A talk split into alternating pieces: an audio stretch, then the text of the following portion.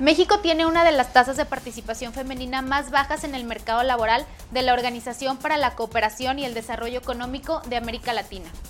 Se estima que el 44% de las mujeres de 15 años o más participan en la fuerza laboral en México, mientras que los hombres dicho porcentaje llega al 75%.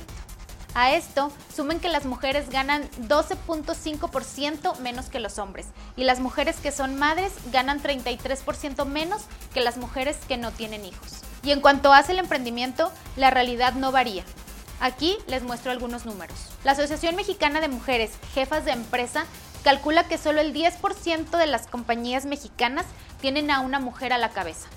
Muchas mujeres empresarias no tienen acceso a apoyos financieros por el simple hecho de ser mujeres. Sin embargo, los estudios demuestran que más del 90% de las mujeres cumplen sus compromisos financieros en tiempo y forma, además de caracterizarse por su alto grado de responsabilidad. Para sortear este obstáculo y acceder a financiamiento y otros trámites, muchas mujeres emprendedoras han tenido que incluir a hombres en los consejos directivos de sus compañías o contratar representantes legales masculinos, ya que ello les facilita tener mayor acceso a créditos. Sin embargo, no todo va mal. Un dato positivo es que son mujeres las líderes de 6 de cada 10 empresas nuevas. Vamos avanzando, tal vez menos rápido de lo que se debería, pero las mujeres siempre hemos vencido y lo seguiremos haciendo.